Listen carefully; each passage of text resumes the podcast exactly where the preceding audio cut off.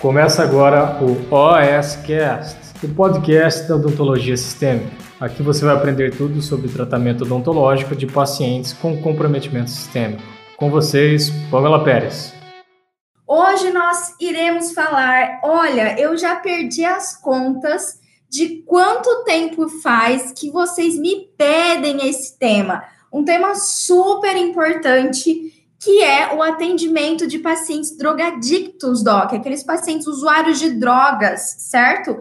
E olha, eu tenho uma experiência muito bacana com esse perfil de paciente.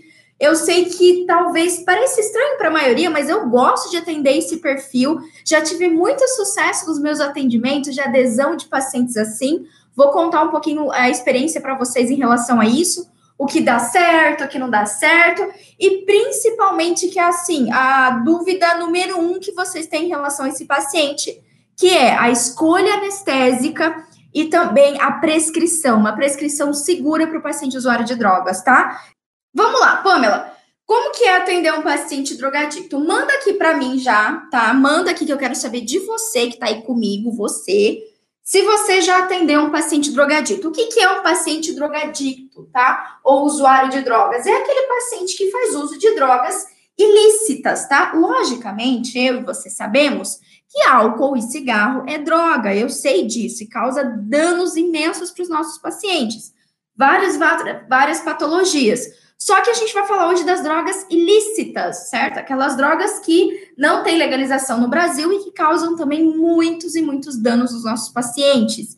E sim, a gente fica preocupada com o atendimento desse perfil de paciente. Então, se você já atendeu um paciente que usa maconha, crack, cocaína, LSD, uh, cristal, bala, êxtase, heroína, toda essa listagem aí são tipos de drogas ilícitas e que sim causam muito dano aos nossos pacientes. Se você nunca atendeu, eu vou falar para você, você vai, tá? Você vai atender. E se você acha que você nunca atendeu, na verdade você já atendeu e você não sabia. O Cristiano tá aqui. Você já atendeu um paciente usuário de drogas, Doc? E ó, eu posso provar isso para você, eu vou te provar agora, tá? Olha só, como eu citei, a gente tem, primeira coisa que a gente tem que ter em mente, tá? É quais são os tipos de drogas ilícitas que o meu paciente pode fazer uso. Então, eu vou anotar aqui para você, só para você ter uma ideia. O primeiro tipo aí de caráter didático, tá? É um tipo opioide, tá? Um tipo de droga opioide que é a heroína, tá certo, Doc? A heroína. E ela vai causar, deixa eu aumentar, dar um zoom aqui na minha, na minha fonte ela vai causar euforia no paciente, uma, segui, uma logo depois da euforia, uma sensação de relaxamento, tá? Outros tipos super comuns, por exemplo, é a cocaína ou anfetamina. Tá, Doc? Ou metanfetamina. Quem assistiu aí Breaking Bad? Lembra quem, quem já assistiu Breaking Bad? Breaking Bad, eles fazem metafetamina, né? É um tipo de psicoestimulante, tá? Também é bastante comum aí anfetamina, aquele cristalzinho, né, azulzinho ou branco também pode ser, tá? Essa é a metanfetamina ou anfetamina, mesma coisa. Aí a gente tem a maconha como um canabinoide, certo? O que mais que a gente também tem? Ah, a gente tem a família do MDA e êxtase, usado nas baladinhas da vida aí, nas raves da vida. Na verdade, a gente fala rave, isso é um preconceito, né? Porque tem muita galera do sertanejo que também utiliza, tá bom? É, êxtase MDA e os agentes psicodélicos do tipo LSD. É um resuminho para você aqui, tá, Doc? Um resuminho para você, tem vários outros tipos, inclusive, é, com, também é considerado drogas, né, que podem causar dependência, aqui, por exemplo, os benzodiazepínicos, é, lorazepam, diazepam, triazolam, uh, barbitúricos do tipo fenobarbital, etanol, como eu falei, tabaco e café, tá? Sério, vocês sabem. Tem gente, tem galera aí que é, é viciada em café. E o outro que eu sinceramente considero já também viciante são as farinhas brancas, né? Sal, açúcar e glúten, farinha, enfim.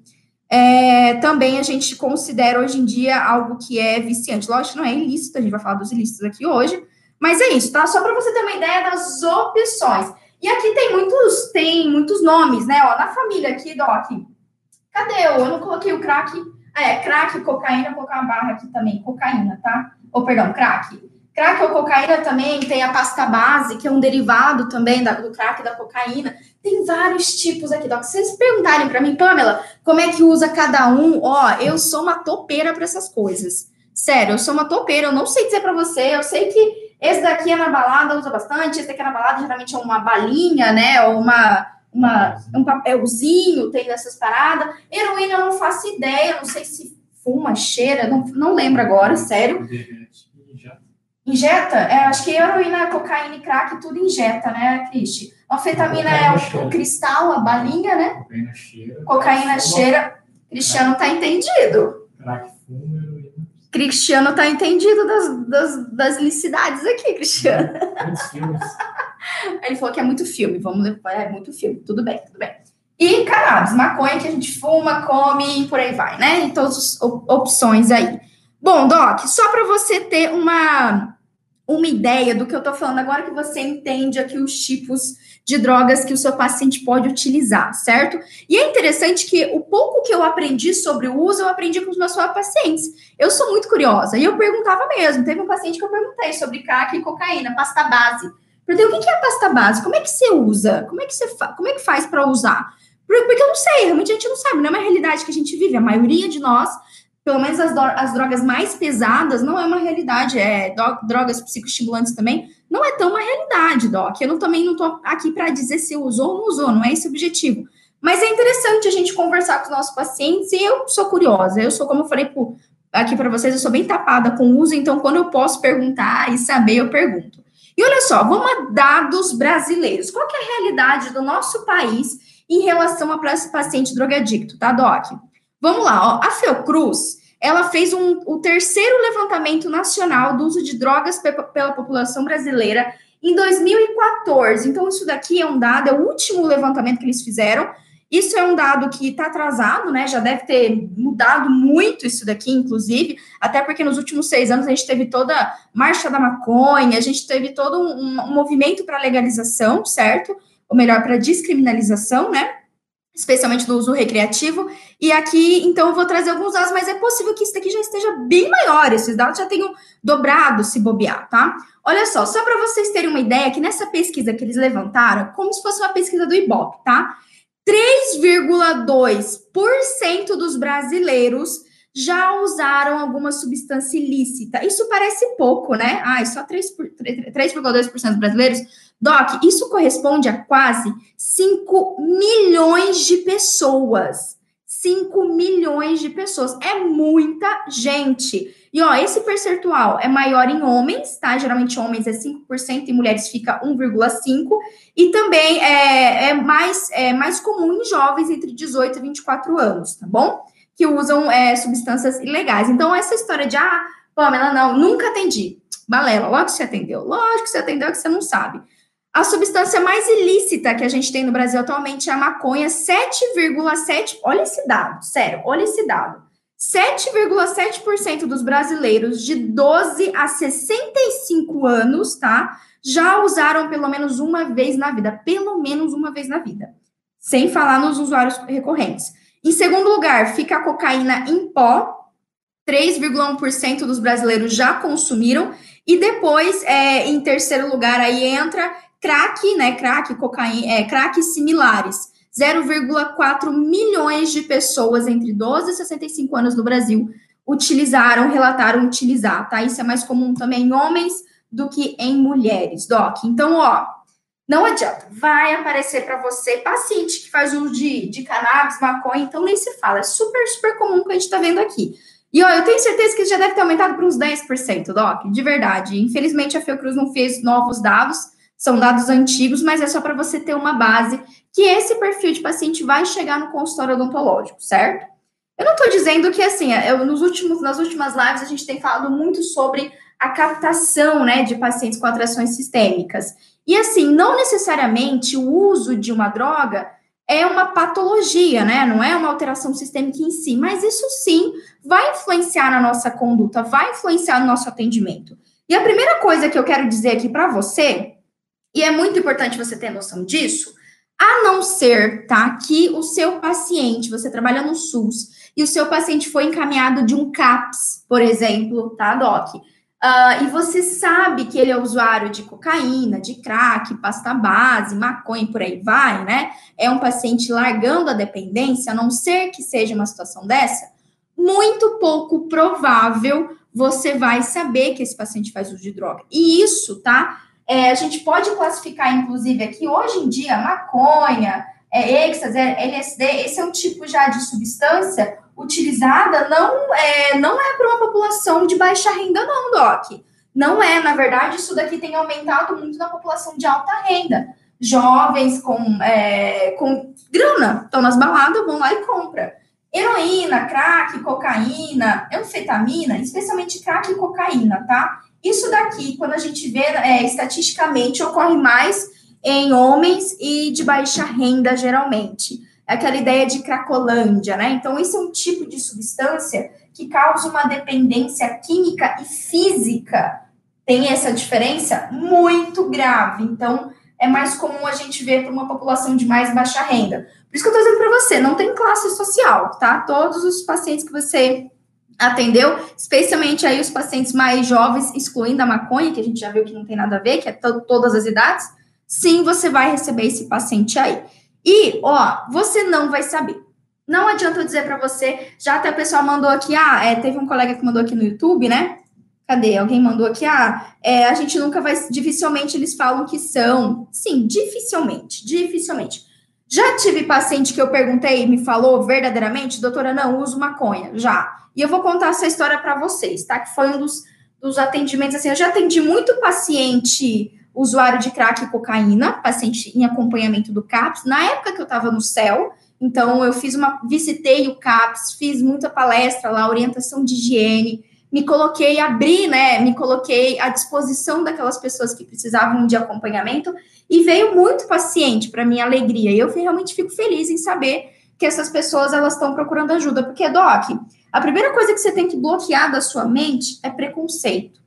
A gente não está aqui para dizer se é certo ou não utilizar. Tem várias linhas, tá? Várias linhas de pesquisa na área da saúde que defendem é, a internação obrigatória, outros que defendem um uso controlado, um uso assistido. Então, assim, tem extremos quando se trata de cuidar da população drogadicta. E, sinceramente, como profissional de saúde e como pessoa, não nos cabe julgar, não nos cabe é, dizer se é certo ou errado essas pessoas elas precisam de ajuda. De verdade, a minha assim breve vivência com foi uma boa quantidade, pelo menos atendi já até no céu deve ter atendido de 20 a 30 pacientes drogadictos. E a experiência que eu tive com eles foi que são pessoas que precisam de ajuda.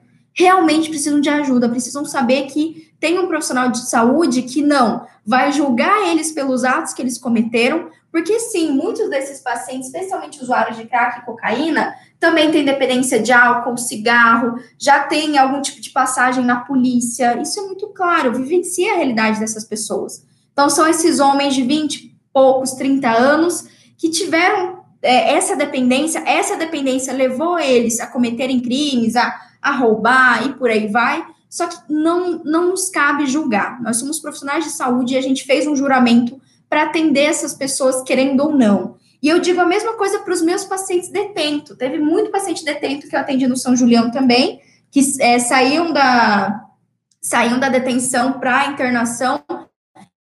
Em especial, a gente não, não melhor nem saber, certo? Lógico que se tratando de um paciente drogadicto, a gente precisa saber o mínimo sobre o tipo de droga que esse paciente usa, se você sabe que ele é drogadicto, tá? Mas assim, o preconceito eu acho que é o pior bloqueio é o pior bloqueio que a gente pode ter, e isso com certeza vai dificultar em nós tratarmos esse perfil de paciente, eles se abrirem para a gente aceitar todo, tudo que a gente oferece, tudo que a gente fala. Então, assim, a gente tem que realmente abraçar como profissional de saúde e fazer o nosso melhor para essas pessoas.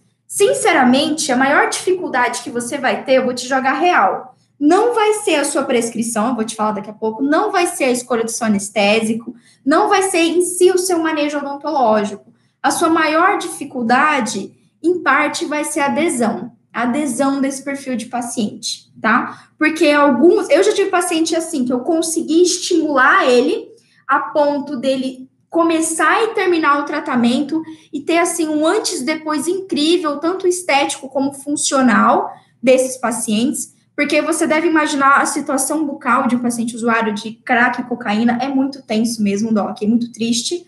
Uh, e eu consegui muito sucesso em alguns pacientes, de começar e terminar o tratamento e receber aquela eterna gratidão que vale mais qualquer outra coisa para gente. Mas eu tive paciente que não, eu tive paciente que eu usei uh, um discurso semelhante, que eu tentei estimular aquela pessoa, mas infelizmente ela se perdeu, ela não volta. Alguns pacientes só vão como estão com dor, você deve ter vivenciado isso. Se você trabalha no SUS, você sabe o que eu estou falando, só aparece lá quando está com dor. Infelizmente, alguns eu tive a história de, um, de uma colega minha, não pedi autorização para citar o nome dela, mas uma amiga minha muito grande que atende no SUS e teve a experiência de um paciente drogadito que chegou alterado, chegou com é, digamos assim, fissurado ali da, da, da droga, ela não sabe exatamente qual que era, mas chegou exacerbado, foi, de certa forma, violento, ofensivo, então, só que, ó, não tem o que fazer, a gente tem que tentar abraçar, logicamente, um paciente dessa forma, não tem como atender, né, Doc? Mas, no geral, essa ideia não existe, especialmente para esse paciente que está em processo de reabilitação. Eles precisam de ajuda. E nós, como profissionais de saúde, fazemos parte dessa reabilitação, tá? Olha só, o último paciente que eu atendi drogadicto, eu foi não, foi no céu, mas antes disso eu quero compartilhar com vocês uma experiência de um paciente usuário de maconha. Olha só, esse foi um paciente que eu atendi no consultório odontológico. Ele tinha cerca de uns 23 anos, 24 anos, uh, acho que até menos, acho que uns 22 por aí. E aí, esse foi um paciente que eu perguntei. Eu falei, é fulano, né? Você faz uso de alguma droga recreativa? Ele falou para mim, falou assim, doutor, eu faço uso de maconha. Falei, beleza, quantas vezes no dia você faz? Você faz uma vez na semana? Isso é importante pra gente. Aí ele fez aquela cara meio sem jeito, assim, ah, doutora, quase todos os dias. Isso já deixa essa dica para você, tá?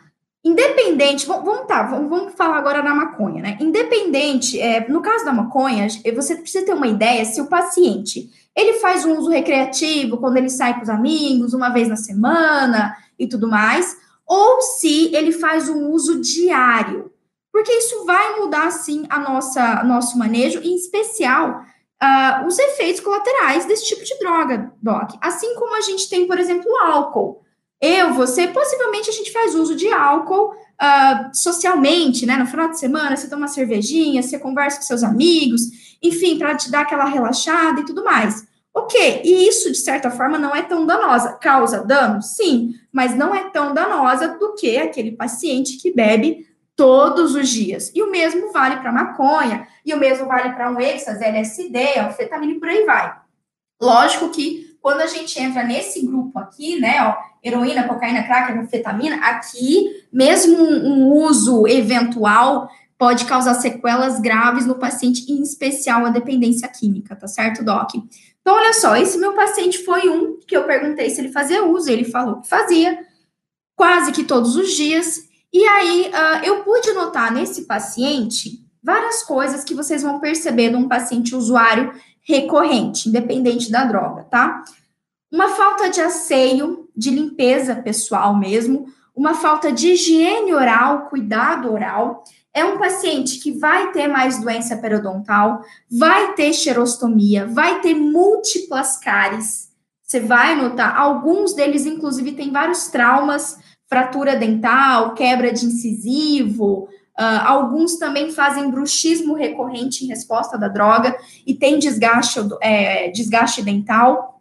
Então, tudo isso você vai notar. E esse foi um paciente que eu notei duas coisas em especial, três, na verdade: falta de asseio um paciente que não tinha uma comunicação tão efetiva comigo, meio, sabe aquele paciente largado na cadeira, assim, para conversar com você?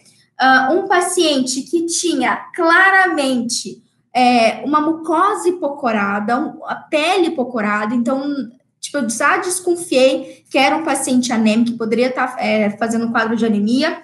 Uh, que mais também? E falta de higiene oral, cuidado oral. Então, ele veio com várias cáries ativas para o consultório odontológico. E esse foi um paciente que eu precisei fazer extração, precisei fazer extração, restaurações e por aí vai. E eu lembro que o primeiro atendimento dele, eu sempre avalio o medo do paciente. Ele tinha um baixo medo para o atendimento odontológico, mas no primeiro, na primeiro procedimento que eu fui fazer cirurgia nele, ele foi um paciente que teve hipotensão.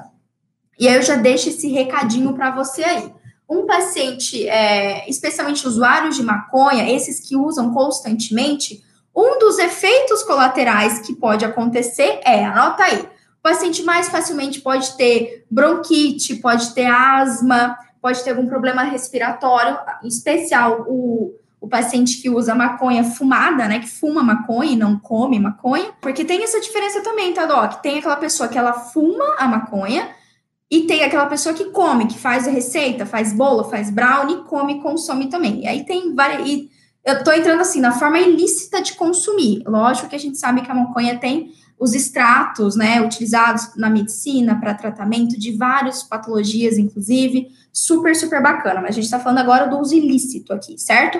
Então, para aquele que fuma, é mais comum ter asma, é, é, então, investiga isso na sua, na sua, na sua anamnese. Asma brônquica, algum problema respiratório, pneumonia, uh, como eu falei, um cuidado bucal deficiente, geralmente por negligência, o paciente não quer escovar, não tá nem aí, enfim, xerostomia. E os principais efeitos a longo prazo do uso da cannabis, especialmente uso recorrente, é taquicardia e hipotensão ortostática. Então, já anota isso que, é, que isso é importante na sua avaliação, tá? Se você, eu não estou dizendo que todo paciente com taquicardia ou com hipotensão, hipotensão é um paciente usuário de maconha, não, doc. Mas você vai notar, isso foi uma coisa que aconteceu com o meu paciente. Mesmo com nível baixo de ansiedade, depois do meu atendimento cirúrgico, finalizado o atendimento, esse meu paciente, ele teve um quadro de hipotensão. Lembra que ele ficou mais branco do que ele já era, e aí logo após eu já entrei com hidratação, eu também entrei com é, é, alimento hipoglicêmico, ele teve hipoglicemia, hipotensão. Então, isso pode acontecer nesse paciente, tá? Pamela, como que eu faço para atender? E aí, se o paciente chegou em mim, a gente está falando agora da maconha, chegou para o atendimento e ele falou para mim que ele fumou ontem. Qual que é o prazo, qual que é o período que eu tenho que esperar para o atendimento odontológico mais invasivo? Doc, no caso da maconha, pelo menos 24 horas, tá? E foi a minha recomendação para esse paciente. Quando ele falou para mim que ele fazia uso contínuo, eu até dei uma, uma extrapolada nesse tempo, eu pedi para ele ficar uma semana em abstinência. Ele fez uma cara torta assim para mim, tipo, putz, uma semana. Falei, querido, é só essa semana, a gente precisa tomar esse cuidado, que eu vou utilizar anestesia, eu vou utilizar medicamentos, então você vai ter que manter isso para mim. Vou ser sincera para vocês, não sei se ele manteve, até porque ele teve hipotensão. Pode ser que sim, pode ser, pode ser que não, pode ser, tá certo? Mas esse foi um paciente que eu solicitei exames laboratoriais. Quando eu vi que. E anota essa dica aí para você também, ó. Deixa eu até apagar aqui. Anota aí, paciente usuário, independente se é uma droga pesada ou uma droga mais, entre aspas, leve, como a maconha, sempre faça investigação, tá? Exames laboratoriais nesse paciente. tá? No mínimo, no mínimo que você vai fazer um hemograma. No mínimo, Doc. No mínimo você vai fazer um hemograma, tá? No mínimo você vai fazer um hemograma. E avalia, avalia sempre. Eu lembro que esse meu paciente, eu solicitei o hemograma dele e confirmou, eu tava na, literalmente na cara pálida dele que ele estava anêmico. E ele estava anêmico. Não uma anemia que contraindicasse o procedimento odontológico, mas eu deixei para ele claro: você está com anemia, você precisa ir ao médico para tratar isso, porque você não tá legal. E assim, Doc, é, é multifatorial. Um paciente que faz uso, abuso, vamos colocar assim, abuso de uma droga ilícita, ele é um paciente que não vai se alimentar corretamente, ele é um paciente que possivelmente também vai fazer abuso de álcool ou cigarro, quase todas as vezes, tá certo? Então, tudo isso piora de forma sistêmica o paciente, piora em todas todos os organismos, não só oral, né? Não terá efeitos colaterais apenas orais, terão efeitos colaterais sistêmicos de uma forma ou de outra.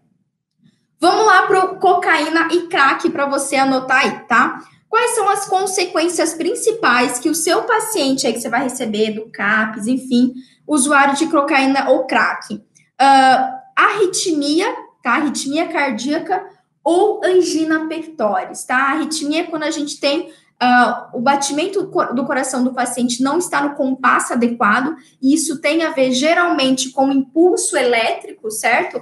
O impulso é, neurológico do coração ali está comprometido, e isso se deve ao uso da, é, da droga mesmo, e angina pectoris, o aperto no peito. A gente tem que lembrar, em especial quando eu tenho uma droga psicoestimulante, como eu citei, Doc. Então, ó, só para a gente lembrar, quando a gente tem o caso da heroína, por exemplo, cocaína e anfetamina são psicoestimulantes, certo?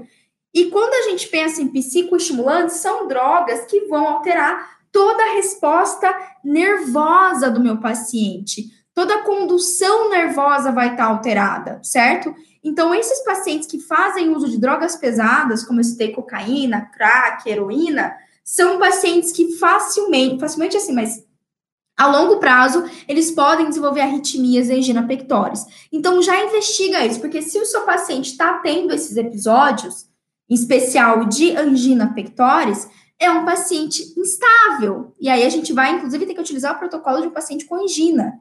Tudo bem? Então, só para você ter uma ideia aí.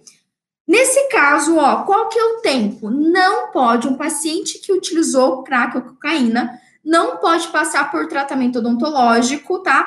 pelo menos seis horas após a última administração.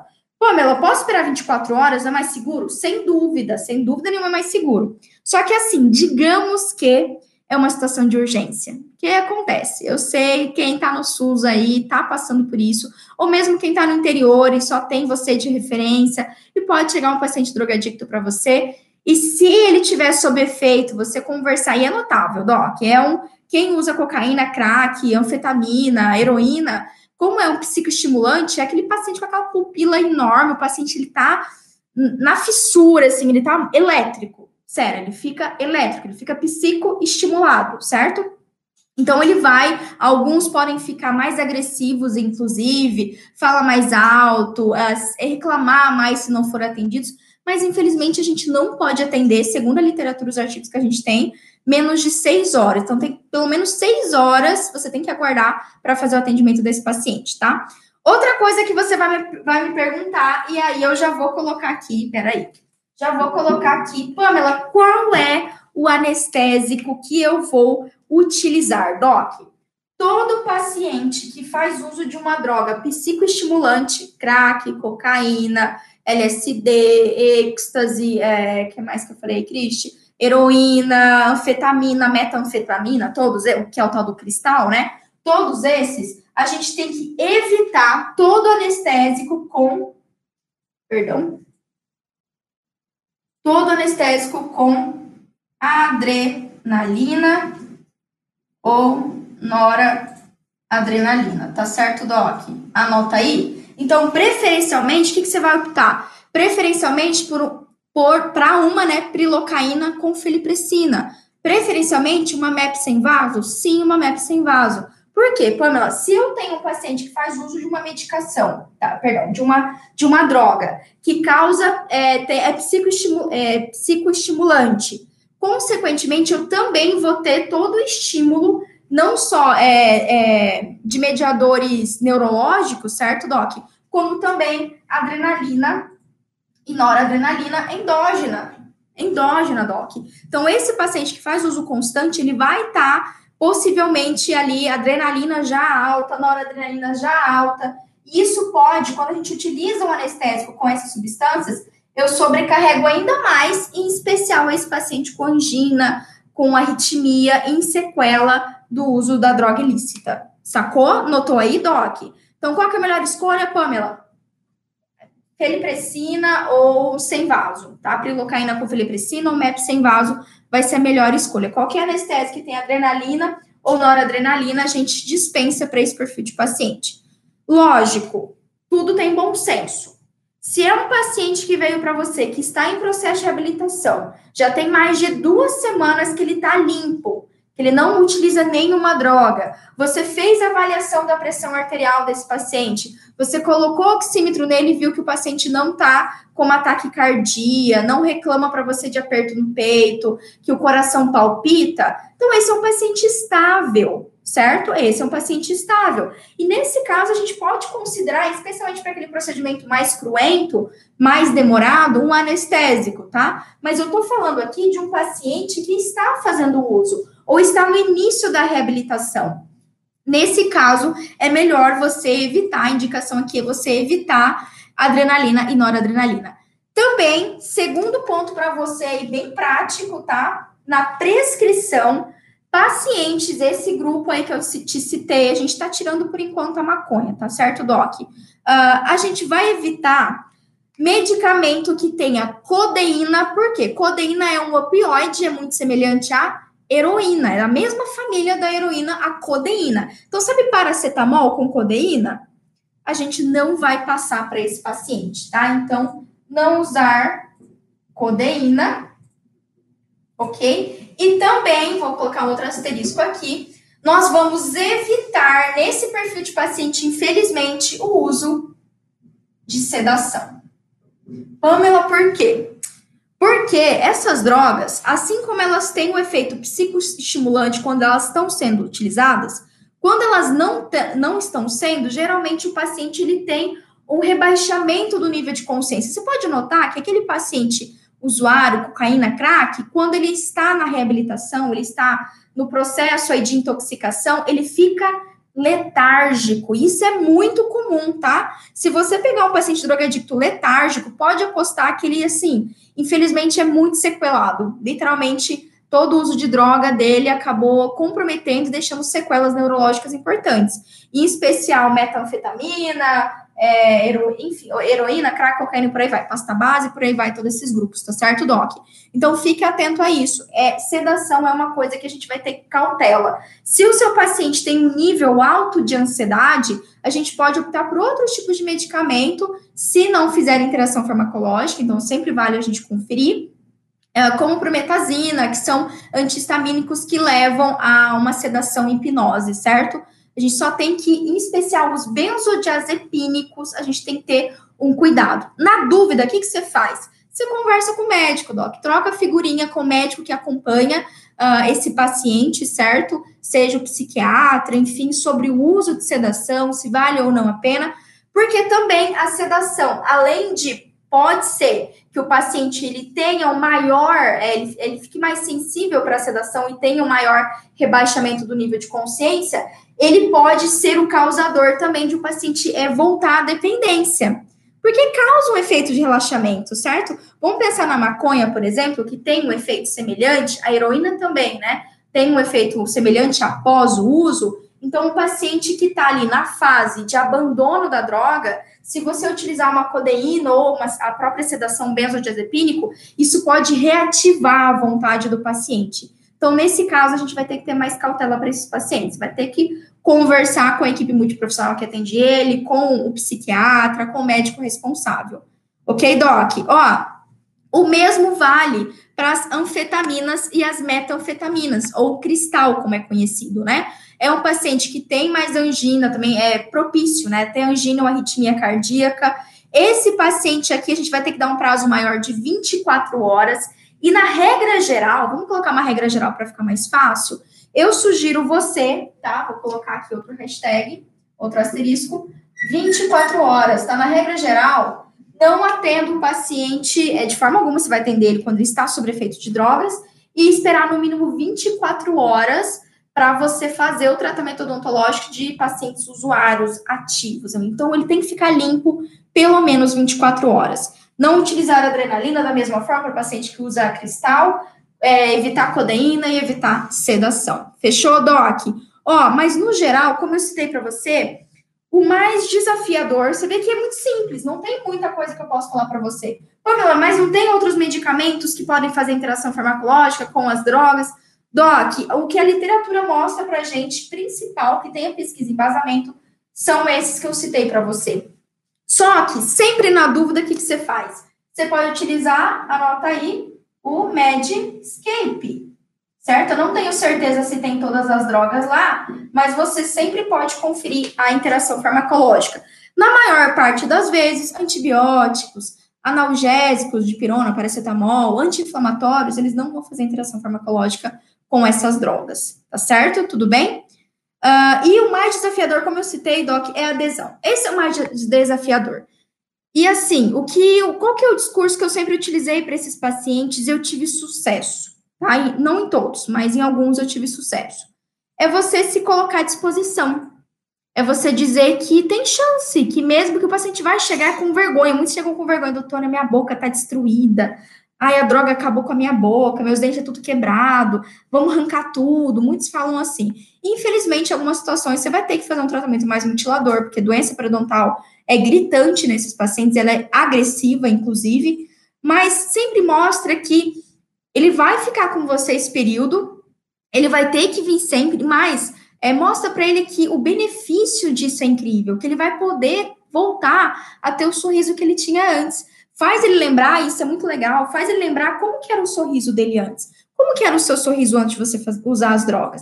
Ai, doutor, era assim, assim. Beleza, olha só, é muito possível, eu vou fazer o meu melhor que a gente consiga que você tenha novamente esse mesmo sorriso. Aqueles dentes bonitos, brancos, limpinhos, certo? Que você não tenha esse gosto estranho na boca, que volte a sua saliva aos pouquinhos, mas eu vou precisar de um compromisso com você. E eu sempre criei esse compromisso com os meus pacientes. Quando a gente cria esse compromisso, é, o paciente verbalmente toma esse compromisso com você, é mais difícil dele quebrar. Isso é um gatilho mental que a gente tem de fazer é, esse compromisso, certo? Da gente dar a nosso, nossa palavra. Então, eu sempre fazia esse compromisso. Olha, eu vou me dedicar 100%, o meu melhor eu vou dar, assim, vou para você ter aquele sorriso que você tinha quando você era mais novo, quando você não utilizava nenhuma das drogas. Eu vou dar o meu melhor. Só que eu quero um compromisso seu em contrapartida. E o seu compromisso é só um. Você vai vir em todas as consultas que você tiver aqui comigo. Então, é, é muito legal isso. É muito legal. Eu já tive sucesso, como eu falei para você, tendo essa abordagem, criando esse compromisso e mostrando que eu tô ali por aquela pessoa, que eu vou trabalhar e vou dar o meu máximo. Sem julgar, sem é, olhar torto para esse paciente, Doc, isso é, além de não, não ser humano, é antiético, não nos cabe. Essas pessoas precisam de ajuda, sério. Muitas delas tiveram traumas horríveis na infância, não tiveram uma estrutura familiar, não tiveram apoio, não tiveram suporte. Então, elas encontraram, infelizmente, na droga um escape. E sim, depois disso, elas fizeram coisas horríveis, elas, elas infelizmente, agrediram pessoas, alguns roubaram, infelizmente, alguns cometeram crimes crimes graves, eu sei disso. Mas a gente tem que lembrar que teve todo um processo muito tenso, um abuso de drogas que vai interferir diretamente na tomada de decisão desses pacientes, tá? É, são drogas que mexem, mexem realmente com a cabeça dos, das pessoas, dos pacientes, eles não vão ser mais os mesmos. Então, não nos cabe julgar, nos cabe ajudar e se colocar à disposição sempre. Fechou? Cristi, tem alguma pergunta aí? Eu sei que vocês mandaram várias coisas, alguém quer comentar alguma coisa aqui. A Laene fez um comentário aqui. Pedem só prescrição de medicamento, ficam bravos quando não damos. Ah, sim. Infelizmente, esses pacientes que só vão para urgência, Doc, só vão é, quando você tem dor, muitos só vão lá para pedir remédio. Então, cuidado, inclusive, com esses remédios que causam, como você tem, codeína, né? Ou às vezes o paciente pede medicamentos mais fortes. Ai, doutor, não, esse, a dipirona não adianta nada, ibuprofeno não adianta nada, comigo é só morfina. Alguns pacientes vão relatar isso para você, só morfina, doutora. Doc, não caia. Infelizmente, é, eu sei que é um pouco difícil lidar com pacientes assim, em especial esses que não têm adesão, não estão sob assistência, não estão em processo de habilitação. Só que não prescreva. Ah, o que você a atitude que você faria se fosse com qualquer outro tipo de paciente? Você passaria morfina? Não, então você não passa. Você só prescreveria e não faria acesso? Não, Pamela, eu sempre faço acesso e depois prescrevo. Então é isso que você vai fazer. A atitude que você faria, é, o protocolo de atendimento que você faria com qualquer outro paciente, você vai fazer com esse, tá? Você vai fazer com esse, só que assim, é sempre aquele no, aquela ideia de nós somos profissionais de saúde, então orientar e conversar, olha, é, eu preciso cuidar de você, eu preciso de tratar. Ai, Pamela, mas o paciente está violento. Não atenda.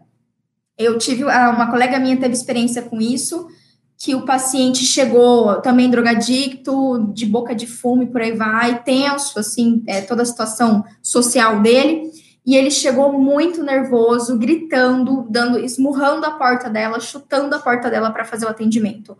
Ela não saiu para atender ela não saiu, ela ligou para a polícia e falou assim: ó, tem um paciente aqui. Então, se por acaso acontecer uma situação dessa com você, do paciente se alterar, né, se ficar violento, seja verbalmente ou fisicamente violento, pelo amor de Deus, chame imediatamente a polícia. É só isso que você pode fazer, tá? Infelizmente, é o, é o melhor que você pode fazer por essa pessoa, inclusive, tá? Ah, ela perguntou, em caso de urgência, como faremos?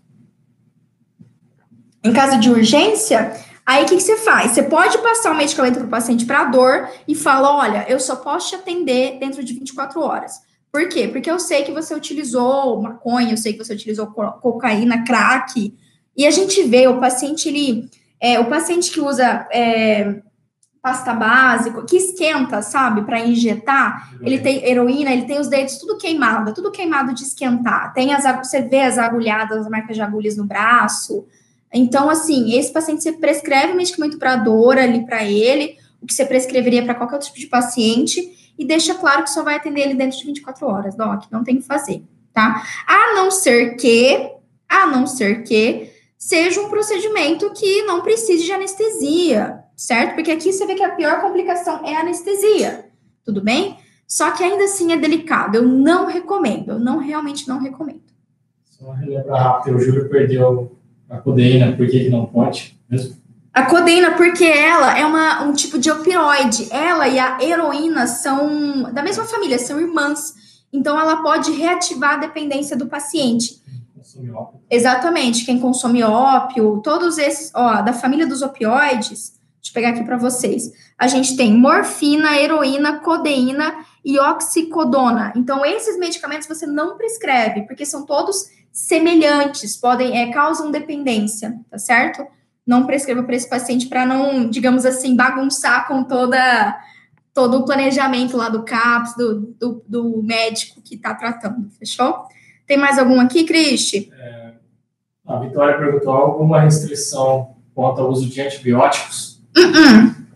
Nenhuma, nenhuma. Inclusive, vai ser possivelmente um paciente, se você solicitou hemograma, paciente anêmico, paciente com imunidade baixa, você vai ter que usar possivelmente uma terapia, uma profilaxia, até porque a doença periodontal, ela é agressiva, ela é bonita, então sim, sem problema nenhum, utilize a sua prescrição normal. Mais alguma coisa aí, Cristi? Ela está perguntando aí o uso de tramal. Hum, também não recomendo. Também não recomendo, Doc. Porque eu não me lembro exatamente aqui, mas o tramal é, um, é da família também da, da morfina, né? Ele é, ele, ele é um opioide, exatamente. Tramadol também não. Já anota aí. Muito obrigada para quem mandou. Top. Se é um opioide, não. Evita nesses pacientes. Vai de ibuprofeno mesmo, vai de meloxicam, vai daquele, da, de um, de um COX 1, COX 2, aí, de um AINE bem potente, mas evita todos os medicamentos opioides, da família dos opioides. Acho que é isso, né, Cristi? E é isso, Doc. Um beijo para vocês.